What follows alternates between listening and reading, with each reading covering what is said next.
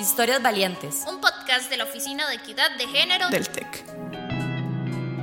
Un profesor hizo un grupo de WhatsApp con todos los estudiantes. Sin embargo, si sos mujer, te manda mensajes por aparte, mensajes comprometedores.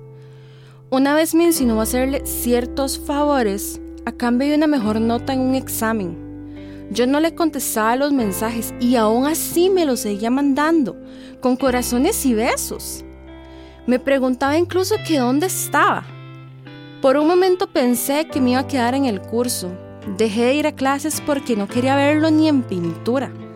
Me hizo sentir tan mal porque también cuando le conté a mis compañeros, la reacción fue, ah, sí, por lo menos va a pasar el curso sin estudiar.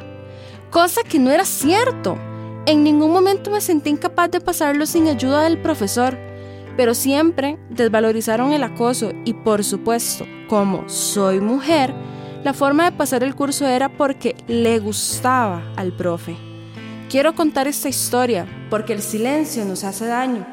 El sexismo lo podemos detener si lo combatimos. Historias Valientes. Un podcast de la Oficina de Equidad de Género del TEC.